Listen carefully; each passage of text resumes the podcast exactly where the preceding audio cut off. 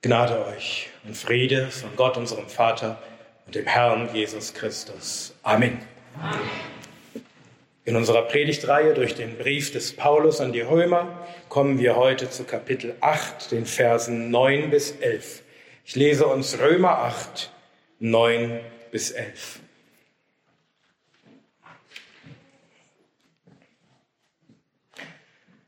Hört das Wort des Herrn.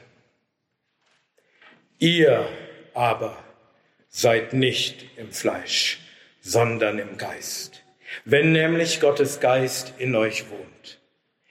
Wenn aber jemand Christi Geist nicht hat, der ist nicht sein. Wenn aber Christus in euch ist, so ist der Leib zwar tot der Sünde wegen, der Geist aber Leben der Gerechtigkeit wegen. Wenn aber der Geist dessen, der Jesus aus den Toten auferweckt hat, in euch wohnt, so wird er, der Christus aus den Toten auferweckt hat, auch eure sterblichen Leiber lebendig machen, wegen seines in euch wohnenden Geistes. Amen. Amen. Lasst uns beten. Herr, wir danken dir für dein Wort und wir bitten, Herr, öffne unsere Augen, damit wir Wunder schauen aus deinem Gesetz. Amen. Amen. Nehmt gern Platz.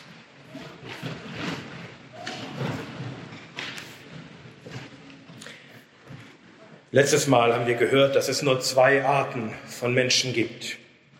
Die, die nach dem Fleisch sind, die Unbekehrten, Ungläubigen, nicht Wiedergeborenen und die, die nach dem Geist sind, die gerechtfertigt sind durch den Glauben an Christus und die den Heiligen Geist empfangen. Und wir haben gesehen, dass die Unterschiede zwischen diesen beiden Arten von Menschen gravierend sind. Ihre ganze Gesinnung, das heißt ihr ganzes Wesen, alle ihre Herzensregungen, ihr ganzes Denken und Fühlen und Trachten, ihr ganzer Wille, alles unterscheidet sich völlig. Die einen sinnen auf das, was des Fleisches ist, auf alle irdischen Begierden und Lüste auf alles, was diese Welt zu bieten hat und ihre Lust. Und diese Gesinnung ist der Tod. Diese Menschen, die nach dem Fleisch sind, die, die sind jetzt schon geistlich tot und sie gehen in den ewigen Tod. Warum? Weil die Gesinnung des Fleisches Feindschaft ist gegen Gott. Du kannst nicht beides sein. Entweder bist du ein Freund Gottes und ein Feind der Welt oder ein Freund der Welt und ein Feind Gottes. Denn diese Gesinnung des Fleisches, sie ist dem Gesetz Gottes nicht untertan. Ja, sie kann es nicht einmal. Sie kann nicht tun, was Gottes Willen entspricht. Sie kann nicht einmal wollen, was Gottes Willen entspricht. Sie kann sich nur dagegen auflehnen und dagegen streiten. Und deshalb können die, die im Fleisch sind, Gott nicht gefallen. Egal was sie tun, es gefällt Gott nicht. Selbst wenn sie etwas tun, was an sich gut ist, können sie Gott nicht gefallen, weil sie alles aus einer Gesinnung heraus tun, die Feindschaft ist gegen Gott. Ihr ganzes Wesen ist Feindschaft gegen Gott. Deswegen können sie Gott nicht gefallen. Und natürlich gehen diese Menschen in den ewigen Tod. Denn Gottes Zorn wird offenbar über alle Gottlosigkeit und Ungerechtigkeit der Menschen. Gott wird alle, die sich gegen sein Gesetz auflehnen, Gott wird alle seine Feinde vernichten in der Hölle, in dem ewigen Tod. So sind alle Menschen die nach dem Fleisch sind. Und nun richtet Paulus seinen Blick weg von diesen Menschen hin zu den Christen in Rom. Und was hat er ihnen zu sagen? Vers 9. Ihr aber, dieses ihr ist betont, ihr aber die Christen in Rom, an die Paulus schreibt und damit auch alle Christen an allen Orten und zu allen Zeiten, auch hier in Frankfurt, ihr aber seid nicht im Fleisch, sondern im Geist. Ihr gehört nicht zu denen, die nach dem Fleisch sind und auf das Sinnen, was des Fleisches ist. Ihr gehört nicht zu denen, deren Gesinnung der Tod ist und Feindschaft gegen Gott. Ihr gehört nicht zu denen, die dem Gesetz Gottes nicht untertan sind und es auch nicht einmal sein können. Ihr gehört nicht zu denen, die Gott nicht gefallen können, denn ihr seid nicht im Fleisch, sondern im Geist. Früher wart doch ihr im Fleisch, wie alle Menschen. Aber jetzt seid ihr im Geist und ihr sinnt auf das, was des Geistes ist. Ihr habt nun Wohlgefallen an dem Gesetz Gottes nach dem inneren Menschen. Eure ganze Gesinnung, euer ganzes Herz wurde völlig verändert, völlig erneuert und eure Gesinnung ist nun nicht mehr tot, sondern Leben und Frieden. Denn das Gesetz des Geistes, des Lebens in Christus Jesus hat euch frei gemacht von dem Gesetz der Sünde und des Todes. Die Rechtsforderung des Gesetzes ist in euch erfüllt, die ihr nicht nach dem Fleisch, sondern nach dem Geist wandelt. Und also ist jetzt keine Verdammnis für euch, die ihr in Christus Jesus seid. Welch eine Freude, aus Gnaden so völlig verändert zu sein, eine neue Gesinnung zu haben, ein neues Herz zu haben, eine neue Kreatur zu sein, den Heiligen Geist zu haben. Gott sei Dank dafür. Aber der Vers geht noch weiter. Ihr aber seid nicht im Fleisch, sondern im Geist, wenn nämlich Gottes Geist in euch wohnt. Was meint der Apostel damit?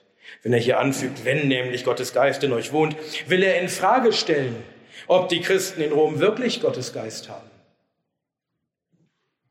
Ich denke nicht, denn der Apostel zeigt ja hier gerade diesen Gegensatz auf zwischen denen, die im Fleisch sind und den Christen in Rom, die nicht mehr im Fleisch sind, sondern im Geist.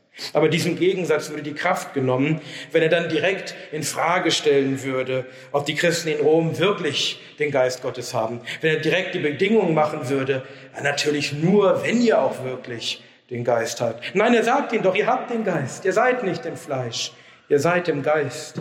Daher halte ich die, eine andere Übersetzung für passender, die genauso, genauso gut ist, ähm, wie sie zum Beispiel auch Luther hat. Ihr aber seid nicht im Fleisch, sondern im Geist, weil nämlich Gottes Geist in euch wohnt.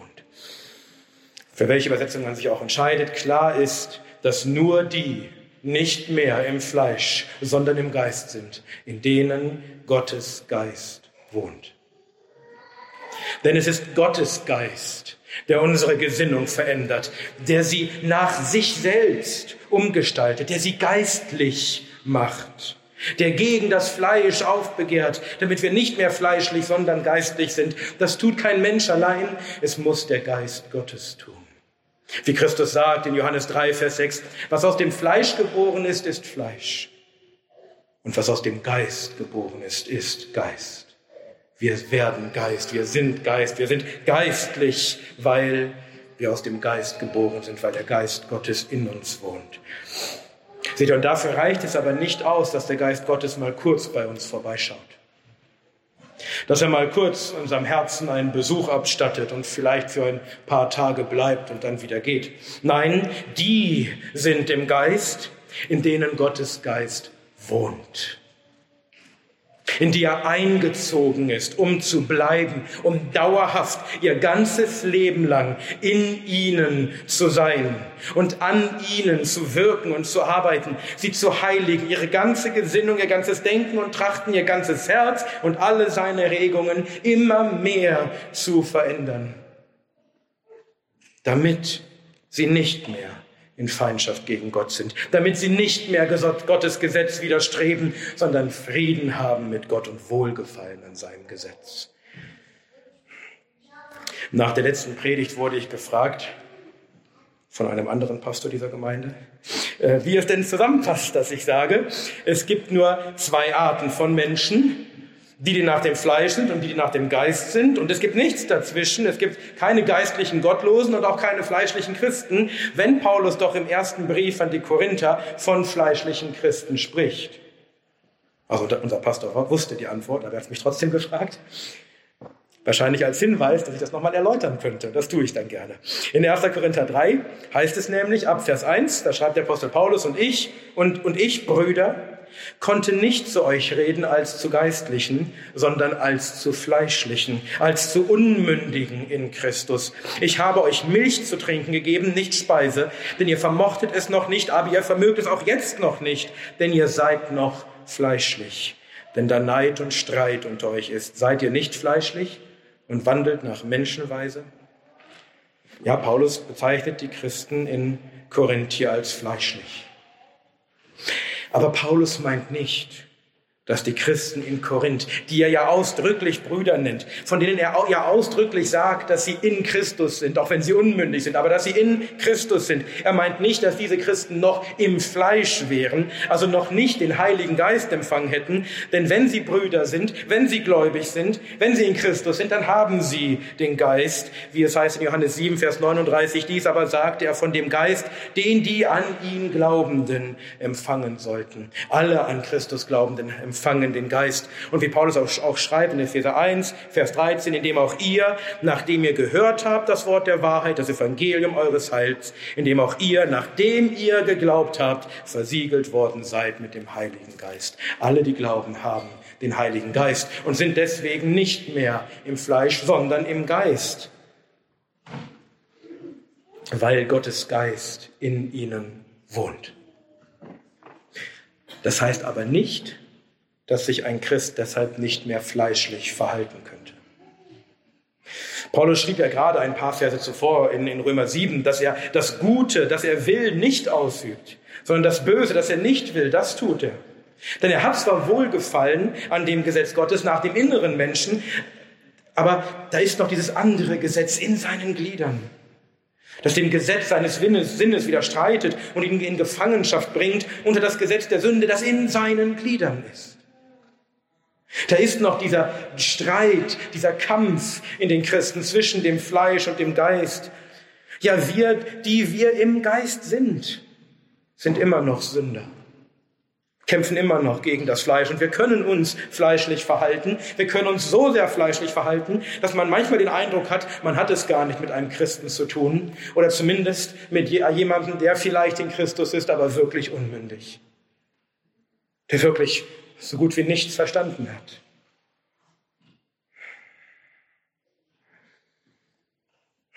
So wie das bei den Brüdern in Korinth war, die fleischlich waren, weil sie nach Menschenweise wandelten, weil bei ihnen Neid und Streit war. Das passt nicht zu einem Christen. Aber es kann vorkommen, denn das Werk des Geistes in uns, diese Veränderung, die er wirkt, indem er uns immer geistlicher macht, es ist ein fortschreitender, ein lebenslanger Prozess. Unsere Rechtfertigung geschah in einem Augenblick, nämlich als wir glaubten an Christus. Da wurden wir sofort gerecht gesprochen für alle Zeit und Ewigkeit.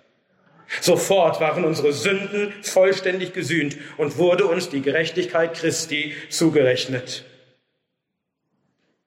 Und auch den Heiligen Geist empfingen wir in einem Augenblick. Er zog in uns ein und machte Wohnung in uns. Aber das Werk des Geistes in uns, durch das er uns immer geistlicher macht, uns immer mehr verändert in das Bild Christi, also unsere Heiligung, ist ein lebenslanger Prozess und kommt in diesem Leben auch nicht zur Vollendung.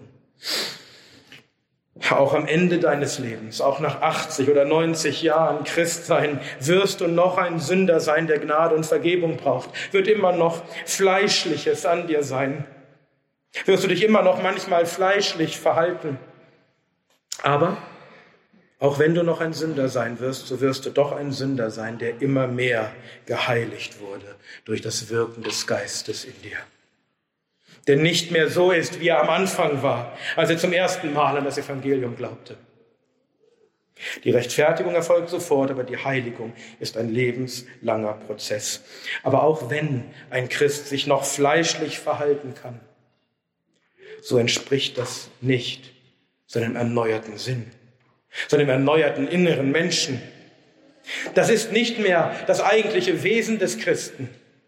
Deswegen passt es nicht zu einem Christen. Da, da ist etwas Fremdes, das streitet gegen das wahre Wesen das der Christ doch hat gegen dieses geistliche Wesen. Und deswegen lässt sich ein Christ auch zurechtbringen. Wie die Korinther, die von Paulus so hart ermahnt wurden wegen ihres fleischlichen Verhaltens. Sie reagierten damit nämlich nicht erbo darauf nämlich nicht erbost und empört, was Paulus einfällt, sie so zu bezeichnen, sondern sie taten Buße, wie wir aus dem zweiten Korintherbrief wissen. Und dadurch erwiesen sie sich als echte Brüder, in denen der Geist Gottes wohnt und wirkt, indem er sie überführt von ihren Sünden und indem er sie zurechtbringt, indem er sie heiligt und sie immer mehr loswerden, loskommen von ihrem fleischlichen Anhängsel und immer mehr wachsen in ihrem geistlichen Denken und Handeln. Kein Mensch kann diese Heiligung selbst in sich bewirken. Kein Mensch kann seine eigene Gesinnung ändern, denn dazu müsste er sein eigenes Herz ändern. Das, was er, was er selbst ist. Nein, der Geist Gottes muss in dir wohnen und wirken. Und das macht der nächste Satz noch einmal ganz deutlich. Weiter Vers 9. Wenn aber jemand Christi Geist nicht hat, der ist nicht sein. Eben sprach der Apostel von Gottes Geist. Jetzt spricht er von Christi Geist. Damit ist nicht etwa ein anderer Geist gemeint, sondern es ist derselbe Geist. Gottes Geist ist Christi Geist. Denn Christus ist Gott und der Vater und der Sohn sind eins. Und so ist auch der Geist Gottes eins mit dem Vater und dem Sohn. Er geht aus vom Vater und vom Sohn. Er ist der Geist Gottes und Christi, sodass der Apostel beide Begriffe hier synonym verwenden kann. Und wer Christi Geist nicht hat, ist nicht sein. Sie können sich noch so bemüht haben. Sie können noch so religiös gewesen sein. Sie können noch so viele gute Werke getan haben. Sie können zu Christus sagen an jenem Tag, Herr, Herr, haben wir nicht durch deinen Namen geweissagt und durch deinen Namen Dämonen ausgetrieben und durch deinen Namen viele Wunderwerke getan? Und dann wird er ihnen erklären, ich habe euch niemals gekannt weicht von mir, ihr Übeltäter. Matthäus 7, 22 und 23. Wenn jemand Christi Geist nicht hat, der ist nicht sein. Er gehört nicht zu Christus. Christus kennt ihn nicht. Christus ist nicht für ihn gestorben. Er hat seine Sünden nicht weggenommen. Er ist, dieser, dieser Mensch ist nicht um Christi willen gerechtfertigt. Christus wird ihn nicht annehmen, sondern er wird ihn wegschicken. Er muss von ihm gehen in das Feuer. Denn er ist und bleibt mit seiner ganzen Gesinnung ein Feind Gottes. Und darum ist und bleibt Christus sein Feind. Daraus folgt aber auch, dass die, die Christi Geist haben, sein sind. Wie Paulus auch schreibt in 1. Korinther 6 ab Vers 19, oder wisst ihr nicht, dass euer Leib der Tempel des Heiligen Geistes ist, der in euch wohnt, den ihr von Gott habt, und dass ihr nicht euer Selbst seid, denn ihr seid um einen Preis erkauft worden verherrlicht nun Gott in eurem Leib. Wenn der Geist in uns wohnt, dann wissen wir, dass wir nicht mehr uns selbst gehören, sondern Gott, der uns erkauft hat um einen Preis, nämlich um das Leben seines eigenen Sohnes, der uns erkauft hat durch sein Blut. Welch eine Gnade, dass Gott uns seinen Geist gegeben hat und wir nun sein sind. Und wir deswegen wissen, dass Christus uns annehmen wird und uns nicht wegschicken wird. Denn wir sind sein und er kennt uns, weil sein Geist in uns wohnt. Paulus schreibt weiter, Vers 10, wenn aber Christus in euch ist, Eben sprach Paulus davon, dass Gottes Geist in uns wohnt. Dann sprach er davon, dass wir Christi Geist haben. Nun sagt er, wenn aber Christus in euch ist. Und auch hier meint der Apostel nicht plötzlich etwas anderes, sondern genau dasselbe. Wenn der Geist in uns ist, der Geist Gottes und der Geist Christi, dann ist auch Christus selbst in uns. Denn diese sind eins. Ein göttliches Wesen, ein Gott, der herrscht selbst, spricht in Johannes 14 ab Vers 16. Und ich werde den Vater bitten, und er wird euch einen anderen Sachwalter geben, dass er bei euch sei in Ewigkeit den Geist der Wahrheit, den die Welt nicht empfangen hat, nicht empfangen kann, weil sie ihn nicht sieht noch ihn kennt. Ihr kennt ihn, denn er bleibt bei euch und wird in euch sein. Ich werde euch nicht verwaist zurücklassen. Ich komme zu euch. Christus kommt selbst zu uns in seinem Geist, der in uns wohnt. An jenem Tag werdet ihr erkennen, dass ich in meinem Vater bin und ihr in mir und ich in euch. Wenn jemand mich liebt, wird er mein Wort halten und mein Vater wird ihn lieben und wir werden zu ihm kommen und Wohnung bei ihm machen. Wie es schon zu Beginn in der ganz frühen Kirche hieß, Qui spiritum habet, Christum habet, qui Christum habet, Deum habet. Wer den Geist hat, hat Christus. Wer Christus hat, hat Gott. Die Dreieinigkeit hat sich mit uns vereint, wohnt in uns, ist in uns und wir in ihr. Es heißt in Epheser 3, Abvers 16, damit er euch gebe, nach dem Reichtum seiner Herrlichkeit mit Kraft gestärkt zu werden durch seinen Geist an dem inneren Menschen, dass der Christus durch den Glauben in euren Herzen wohne, indem ihr in Liebe gewurzelt und gegründet, und gegründet seid. Der Geist stärkt uns am inneren Menschen, an unserem Sinn, mit der Kraft Gottes, damit wir an Christus glauben und ihn lieben und damit Christus somit in unseren Herzen wohnt. Wie der Apostel Johannes auch schreibt in 1. Johannes 4, Vers 13, hieran erkennen wir, dass wir in ihm und er in uns bleibt das er uns von seinem Geist gegeben hat. Brüder, Christus, unser geliebter Herr und Gott, unser Retter, ist in uns, ist in dir durch seinen Geist und du bist in ihm. Christus wohnt in uns. Er ist aufs innigste verbunden mit uns, eins gemacht mit uns, so sehr, dass er sogar für uns beten kann in Johannes 17, Vers 21, damit sie alle eins seien, wie du, Vater, in mir und ich in dir, damit auch sie in uns eins sein. Der Geist ist in uns, Christus ist in uns und wir sind in ihm und in dem Vater, so wie der Vater im Sohn und der Sohn im Vater ist. Wer kann das verstehen? Wer kann das fassen? Das übersteigt den Verstand. Aber eines verstehen wir, das ist eine unfassbar herrliche Wahrheit.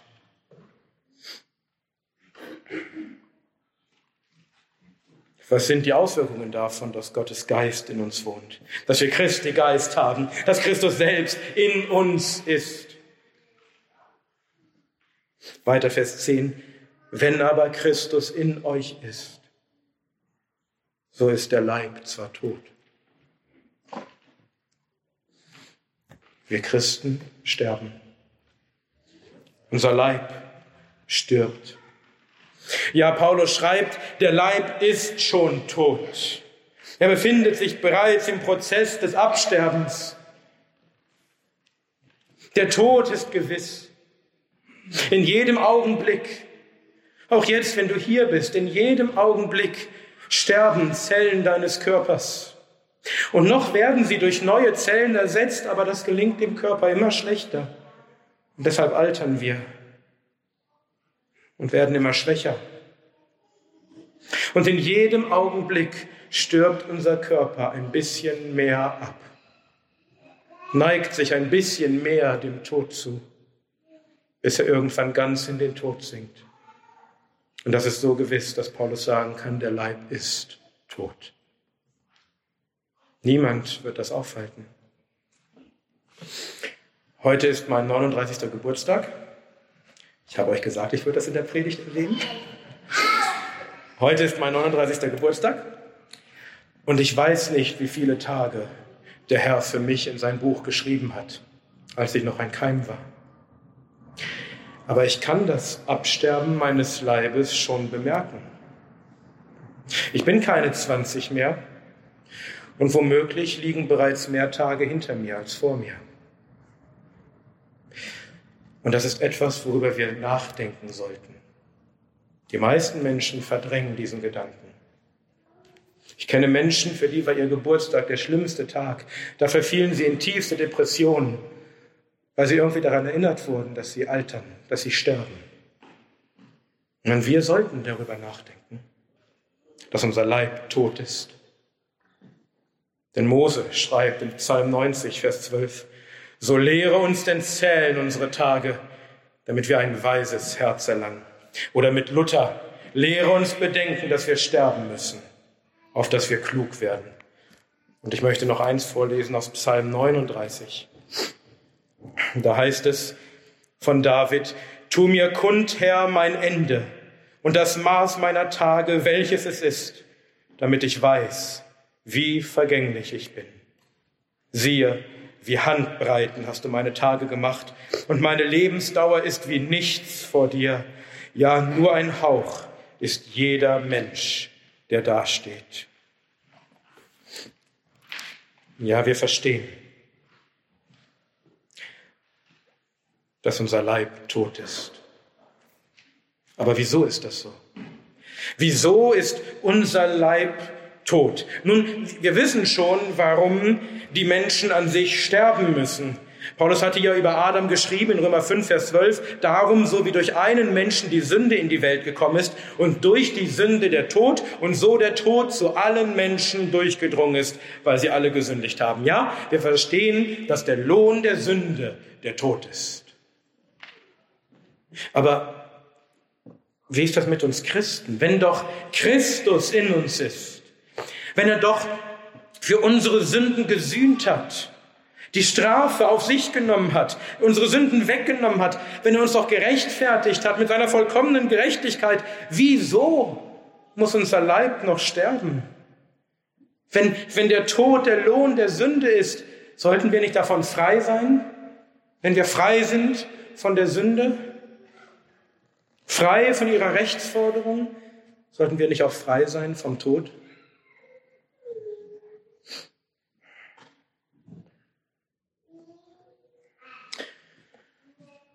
Wieso muss unser Leib noch sterben?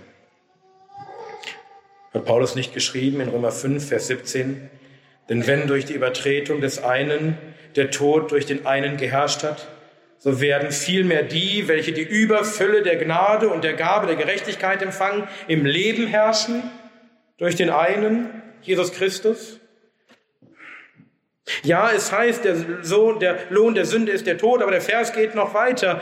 Römer 6, Vers 23, denn der Lohn der Sünde ist der Tod, die Gnadengabe Gottes aber ewiges Leben in Christus Jesus, unserem Herrn. Also wenn wir doch gerechtfertigt sind, wenn wir doch frei gemacht sind von der Macht der Sünde und des Todes, sodass sie keinen Anspruch mehr auf uns haben, warum sind unsere Leiber noch tot? Müssten sie nicht leben? Hier ist der Grund. Weiter Vers 10. Wenn aber Christus in euch ist, so ist der Leib zwar tot der Sünde wegen. Ja, wir sind frei gemacht von der Macht der Sünde und des Todes. Sie haben keinen Anspruch gegen uns mehr. Sie können uns nicht mehr ewiglich verdammen und dennoch ist unser Leib tot der Sünde wegen. Paulus hatte schon geschrieben in Kapitel 6 von dem Leib der Gerechtfertigten, dass er immer noch ein sterblicher Leib ist.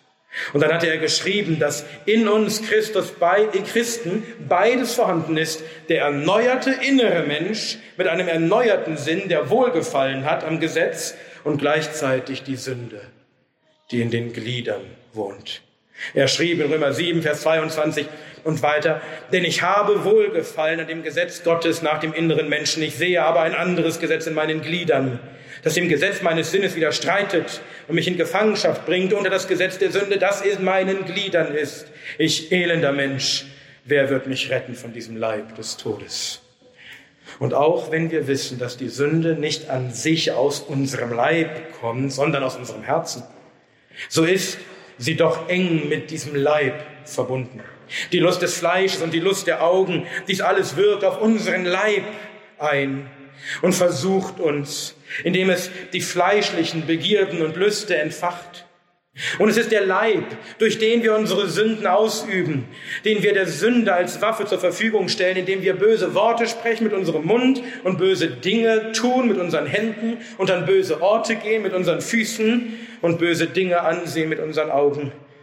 Und der Leib ist das, was noch irdisch ist, was uns noch an diese Welt bindet. Und solange wir diesen Leib haben, solange wir noch in dieser Welt sind, solange haben wir noch zu kämpfen mit der Lust dieser Welt und mit allen fleischlichen Anhängseln, die noch an uns kleben und uns noch zur Sünde verführen.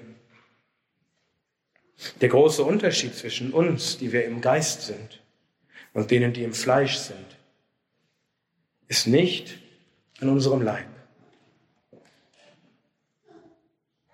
sondern ist der, dass zwar unser Leib auch tot ist, wie der Leib der Gottlosen, aber nur unser Leib.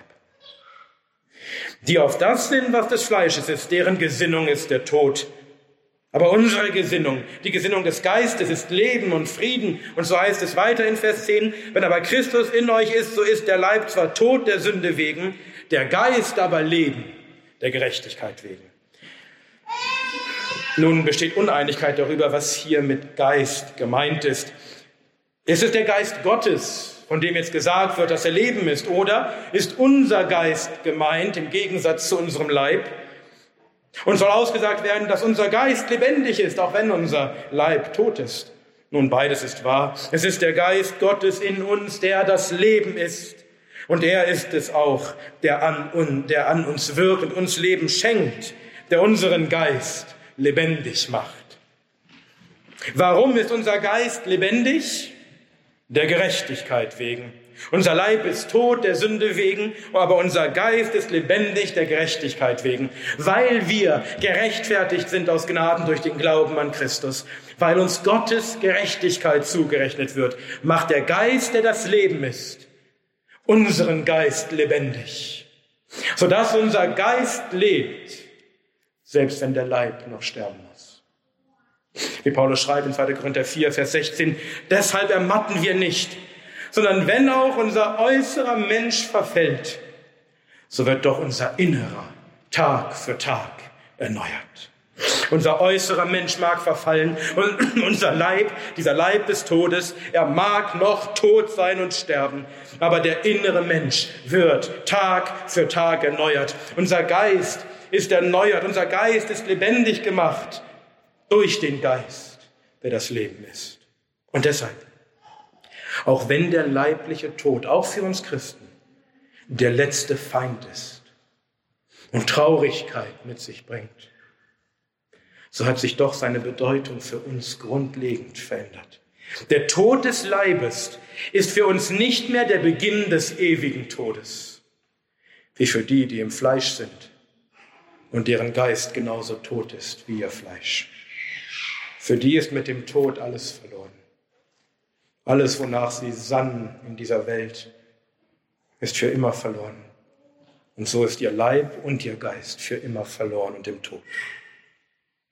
Aber für uns, für uns bedeutet der Tod etwas ganz anderes. Denn wenn unser Leib ins Grab gelegt wird, wenn der Staub zur Erde zurückkehrt, so er wie er gewesen ist, dann ist unser erlöster, erneuerter Geist frei von allen Versuchungen dieser Welt und kehrt zurück zu Gott, der ihn gegeben hat. Unser Leib stirbt zwar, aber der Geist ist lebendig.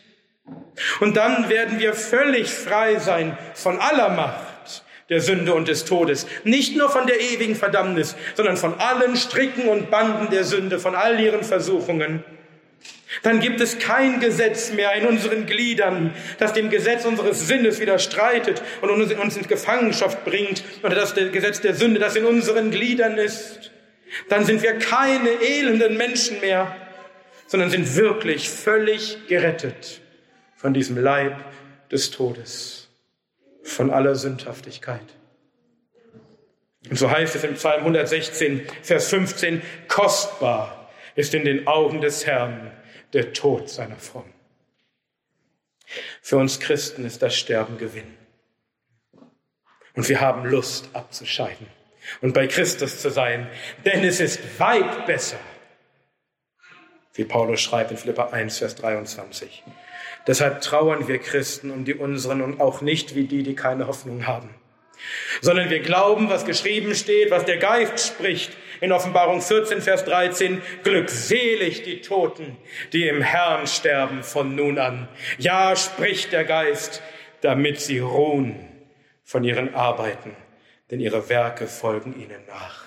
Wenn ein Christ stirbt, wenn der Leib stirbt, dann geht der erlöste, lebendige Geist zum Herrn und er geht ein in die ewige Ruhe.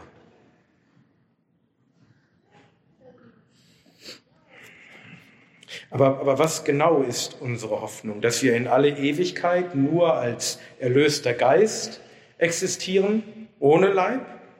Nein. Vers 11.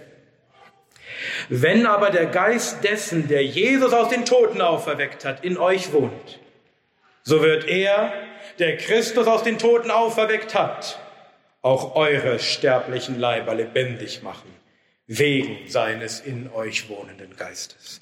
Wir haben die Hoffnung der Auferstehung unserer sterblichen Leiber. Der Geist, der in uns wohnt, ist der Geist Gottes, der Geist dessen, der Jesus aus den Toten auferweckt hat. Durch die Herrlichkeit des Vaters, wie Paulus schrieb in Römer 6, Vers 4. Schon Abraham hatten wir gehört in Römer 4, schon Abraham wurde gerechtfertigt, weil er dem Gott glaubte, der die Toten lebendig macht, weil er glaubte, dass Gott aus den Toten aufzuerwecken vermag. Und Gott hat es bewiesen. Als er Christus aus den Toten auferweckte, da hat er den sichtbaren Beweis erbracht, dass er die Macht hat, aus den Toten aufzuerwecken. Einem toten Leib neues, ewiges Leben zu geben. Wie Paulus schrieb in Römer 6 ab Vers 8, wenn wir aber mit Christus gestorben sind, so glauben wir, dass wir auch mit ihm leben werden, da wir wissen, dass Christus aus den Toten auferweckt nicht mehr stirbt. Der Tod herrscht nicht mehr über ihn. So wie Gott durch seine Herrlichkeit Christus auferweckt hat aus den Toten, so dass er nicht mehr stirbt, so werden auch wir mit ihm leben. Und der Tod wird nicht mehr herrschen über uns, so wie er es jetzt noch tut, indem er noch herrscht über unseren Leib. Calvin schreibt, als sterbliche Leiber bezeichnet Paulus, wie wir schon oft bemerkt, den Teil unseres Wesens, der noch dem Tode unterworfen bleibt. Daraus lässt sich abnehmen, dass er nicht kurzweg nur an die letzte Auferstehung denkt, welche in einem Augenblick geschieht, sondern an das fortwährende Wirken des Geistes, welche die Reste des Fleisches allmählich tötet und das himmlische Leben in uns wirken lässt. Ich denke, Calvin hat recht, unsere Auferstehung ist zum einen eine geistliche Auferstehung, die schon jetzt geschehen ist, ein geistliches lebendig gemacht werden, in dem der Geist, der in uns ist, der Geist des Lebens, unsere fleischliche Gesinnung, die der Tod ist, erneuert. Indem er den alten Menschen in uns, diesen toten Geist erneuert, zu einem neuen Menschen, Tag für Tag, und indem er uns lebendig macht in unserem Geist und indem er das sündhafte Fleisch immer mehr abtötet. Aber wie auch Calvin sagt, geht es zum anderen auch ganz gewiss um die tatsächliche Auferstehung unserer natürlichen, sterblichen Leiber. Und diese gewisse Auferstehungshoffnung, diese Hoffnung, dass auch unsere Leiber auferstehen bleiben werden, dass unser Geist nicht in Ewigkeit ohne Leib sein wird, denn wir sind als beides geschaffen, diese Hoffnung Unsere Auferstehung, die gegründet ist in der Auferstehung Christi, diese Hoffnung finden wir an vielen Stellen der Schrift. So heißt es zum Beispiel in 1. Korinther 6, Vers 14, Gott aber hat sowohl den Herrn auferweckt, als er auch uns auferwecken wird durch seine Macht. Oder 1. Korinther 15, Vers 20, nun aber ist Christus auf den, aus den Toten auferweckt, der Erstling der Entschlafenen. Denn da ja durch einen Menschen der Tod kam, so auch durch einen Menschen die Auferstehung der Toten. Denn wie in dem Adam alle sterben, so werden auch in dem Christus alle lebendig gemacht werden. Oder als letztes 2. Korinther 4, Vers 14. Da wir wissen, dass der, der den Herrn Jesus auferweckt hat, auch uns mit Jesus auferwecken und mit euch darstellen wird. Auch wenn unser Leib sterben muss der Sünde wegen so wissen wir doch, dass unser Geist lebendig ist und dass einst auch unser Leib auferstehen wird zu ewigem Leben. So wie unser Herr selbst spricht in Johannes 11 ab Vers 25, ich bin die Auferstehung und das Leben. Wer an mich glaubt, wird leben, auch wenn er stirbt. Und jeder, der lebt und an mich glaubt, wird nicht sterben in Ewigkeit. Glaubst du das? Wie wird das sein, wenn, wenn unsere sterblichen Leiber auferweckt werden? Ich möchte dazu nur eine Stelle vorlesen, nämlich 1. Korinther 15, ab Vers 51. Siehe, ich sage euch ein Geheimnis. Wir werden zwar nicht alle entschlafen, wir werden aber alle verwandelt werden, in einem Nu, in einem Augenblick bei der letzten Posaune. Denn Posaunen wird es. Und die Toten werden auferweckt werden, unverweslich. Und wir werden verwandelt werden. Denn dieses Verwesliche, dieser Leib des Todes, dieses Verwesliche muss Unverweslichkeit anziehen und diese sterbliche Unsterblichkeit anziehen. Wenn aber dieses Verwesliche Unverweslichkeit anziehen und diese sterbliche Unsterblichkeit anziehen wird, dann wird das Wort erfüllt werden, das geschrieben steht, verschlungen ist der Tod in Sieg. Wo ist, o oh Tod, dein Sieg? Wo ist, o oh Tod, dein Stachel? Der Stachel des Todes aber ist die Sünde, der Kraft der Sünde aber das Gesetz. Gott aber sei Dank, der uns den Sieg gibt durch unseren Herrn Jesus Christus. Der Tod wird verschlungen werden in Sieg. Weil Christus die Sünde weggenommen hat, weil er uns frei gemacht hat von der verdammten Wirkung des Gesetzes. Und so hat der Tod keinen Stachel mehr und er hat keinen Sieg mehr. Selbst wenn wir sterben, kann er uns nichts anhaben, nicht mal unserem Leib. Denn Christus muss herrschen, bis er alle Feinde unter seine Füße gelegt hat. Als letzter Feind wird der Tod weggetan. 1. Korinther 15, 25, 26. Und dann werden, wird auch unser Leib auferstehen. Dann werden wir einen neuen, unsterblichen, unverweslichen Leib erhalten. Einen Leib, der frei ist von aller Sünde. Einen verherrlichten, himmlischen Leib, frei von allen Anhängseln des Fleisches. Von diesem Leib schreibt Paulus auch in 2. Korinther 5 ab Vers 1. Denn wir wissen, dass wenn unser irdisches Haus, die Hütte, unser sterblicher Leib, wir wissen, wenn unser irdisches Haus, die Hütte zerstört wird, wir einen Bau von Gott haben, ein Haus nicht mit Händen gemacht, ein ewiges in den Himmeln, denn in diesem freilich seufzen wir und sehnen uns, mit unserer Behausung, die aus dem Himmel ist, überkleidet zu werden, mit dem himmlischen Leib. Sofern wir allerdings, wenn wir auch bekleidet sind, nicht für nackt befunden werden. Denn wir freilich, die in der Hütte sind, seufzen beschwert, weil wir nicht entkleidet, sondern überkleidet werden möchten. Wir möchten eigentlich nicht sterben, wir möchten lieber verwandelt werden, damit das Sterbliche verschlungen werde von dem Leben, der uns aber eben dafür zubereitet hat, ist Gott, der uns das Unterpfand des Geistes gegeben hat. Wir haben also hier das ganze Leben des Christen gesehen. Zuerst werden wir gerecht gesprochen aus Gnaden durch den Glauben an Christus, in dessen Fleisch Gott die Sünde verdammt hat, damit ihre Rechtsforderung erfüllt würde in uns. Das ist die Rechtfertigung. Damit beginnt das Christenleben. Dann werden wir unser Leben lang verändert durch den Geist Gottes, den Geist, der das Leben ist und der in uns wohnt und unsere Gesinnung immer geistlicher macht, der unseren Geist lebendig macht. Das ist die Heiligung, der lebenslange Prozess des Christen.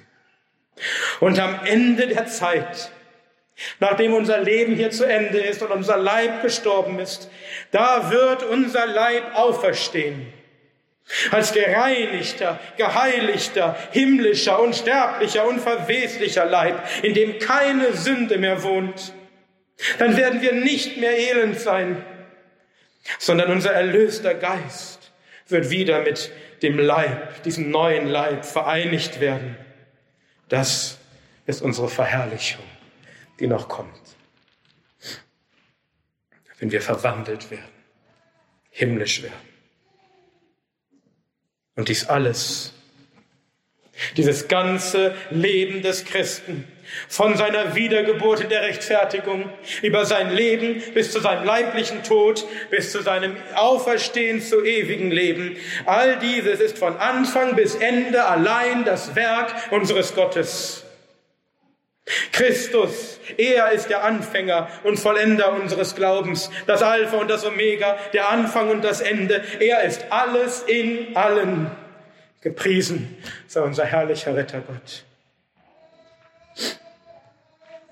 Aber zuletzt noch, warum können wir so sicher sein, dass Gott unsere sterblichen Leiber auch tatsächlich lebendig machen wird? Mit unserem lebendigen Geist. Es heißt am Ende von Vers 11, wegen seines in uns wohnenden Geistes. Weil Gottes Geist in uns, den Glaubenden, wohnt, wissen wir, dass Gott auch unsere Leiber lebendig machen wird. Unser Leib ist der Wohnort, der Tempel des Heiligen Geistes, wie es mehrmals in der Schrift heißt. Und auch wenn dieser Tempel einst abgebrochen wird, so wird Gott ihn wieder aufbauen, denn es ist sein Tempel. Aber dann verherrlicht, unverweslich, völlig frei von jeder Sünde, von jedem fleischlichen Anhängsel, was uns hier noch so oft niederdrückt und ins Elend bringt. Es wird ein passender Tempel Gottes sein. Und der Geist ist das Unterpfand wie wir auch schon gerade gelesen haben und wie Paulus auch schreibt, zum Beispiel in Epheser 1, Vers 13, indem auch ihr, nachdem ihr geglaubt habt, versiegelt worden seid mit dem Heiligen Geist der Verheißung, der das Unterpfand unseres Erbes ist, zur Erlösung des erworbenen Besitzes zum Preise seiner Herrlichkeit. Der Geist ist der Geist der Verheißung. Es heißt, dass alles Fleisch ist wie Gras und alle Herrlichkeit des Fleisches wie des Grases Blume und das Gras verdorrt und die Blume fällt ab, aber das Wort des Herrn bleibt in Ewigkeit. Wir haben eine ewige Verheißung, auch wenn unser Leib stirbt. Wir haben den Geist der Verheißung des ewigen Lebens, die Hoffnung der Herrlichkeit Gottes. Und er ist das Unterpfand. Unterpfand bedeutet einen Beweis, ein sicheres Zeichen, eine Garantie für etwas. Dass Gottes Geist in dir wohnt, ist der Beweis, ist Gottes Garantie dafür, dass er auch unsere Leiber auferwecken wird zu ewigem Leben. Denn der Geist ist der Beweis dafür, dass wir Gott gehören dass wir sein Tempel sind, dass wir erkauft sind durch das Blut seines Sohnes und er wird seinen blutserworbenen Besitz nicht zurücklassen. Er wird ihn nicht in Tod lassen, sondern er wird ihn erlösen, nicht nur den Geist, sondern auch den sterblichen Leib, seinen Tempel zum Preise seiner Herrlichkeit. Um seines Namens willen, um seiner Herrlichkeit willen, weißt du, dass er dich auferwecken wird aus den Toten, so wie er Christus auferweckt hat. Denn er hat dir als Beweis dafür seinen Geist gegeben. Wohnt Gottes Geist in dir? Kannst du bezeugen, dass du nicht mehr im Fleisch bist, und nicht auf das sinnst, was des Fleisches ist, sondern dass du im Geist bist und auf das sinnst, was des Geistes ist. Und magst du manchmal noch so schwach sein, noch so fleischlich, sodass du selbst und vielleicht auch andere an dir verzweifeln könnten, kannst du doch bezeugen, dass da der Geist Gottes in dir wirkt, eine neue Gesinnung hervorbringt, die Wohlgefallen hat an Gott und seinem Gesetz. Wenn das so ist. Und das ist bei jedem Christen so. Dann darfst du alle Zeit guten Mutes sein, ob du lebst oder stirbst, weil du weißt, dass du dem Herrn gehörst. Und auch wenn dein Leib tot ist, der Sünde wegen, und wenn das Leid und Traurigkeit bedeutet und wenn du hier sterben musst und du weißt nicht wann, aber du weißt, deine Zeit ist nur eine Handbreit und du bist nur wie ein Hauch, wenn dein Leib auch sterben muss, so ist dein Geist doch lebendig der Gerechtigkeit wegen. Und der Geist, der das Leben ist, das ewige Leben in, ist in dir.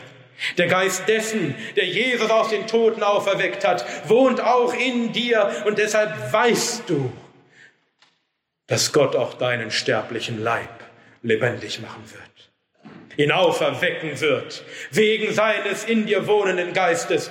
Gott gibt dir nicht seinen Geist, um deinen Leib dann doch ewig verloren gehen zu lassen. Es ist der Beweis dafür, dass du leben wirst, auch wenn du stirbst. Wenn du an Christus glaubst und sein Geist in dir wohnt, dann wirst du leben, auch wenn du stirbst. Denn Christus ist gestorben und auferstanden, auferweckt durch die Herrlichkeit Gottes, damit du gerechtfertigt wirst frei wirst von allem Anspruch der Sünde, nicht verdammt wirst in Ewigkeit, nicht in den ewigen Tod gehst, auch wenn du den zeitlichen Tod noch erleben wirst, sondern damit du Leben hast und es im Überfluss hast. Ewiges Leben für Geist und Leib. Denn Christus ist die Auferstehung und das Leben. Und er spricht in Johannes 14, Vers 19, weil ich lebe werdet auch ihr leben. Glaubst du das? Gepriesen sei der Gott und Vater unseres Herrn Jesus Christus, der nach seiner großen Barmherzigkeit uns wiedergezeugt hat zu einer lebendigen Hoffnung durch die Auferstehung Jesu Christi aus den Toten. Amen.